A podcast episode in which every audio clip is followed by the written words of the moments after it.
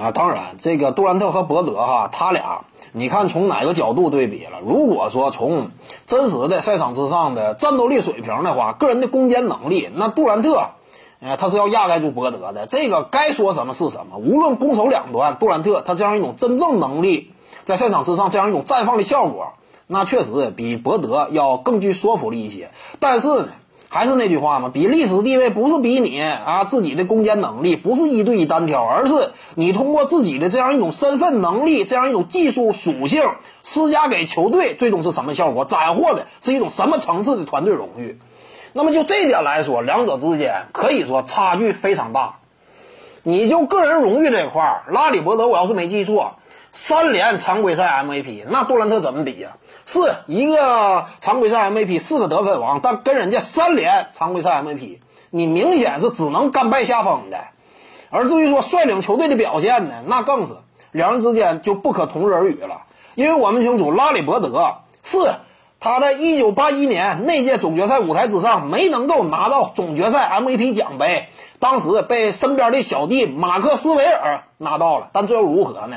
谁能说啊？当时马克斯维尔他才是那支球队当家核心和领袖啊！你绝对不会这么提的。那支球队是拉里伯德的球队，拉里伯德是第一核心和领袖，对不对？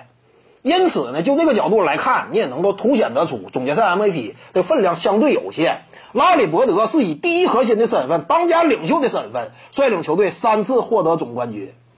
你再看杜兰特，相对来说就要差一些，是他跟库里相对来说并驾齐驱，但是呢。还是那句话嘛，就算说你拿到的是最终的总决赛 MVP，就算说你跟当初的马克斯维尔一样获得了这一奖项，但那又如何呢？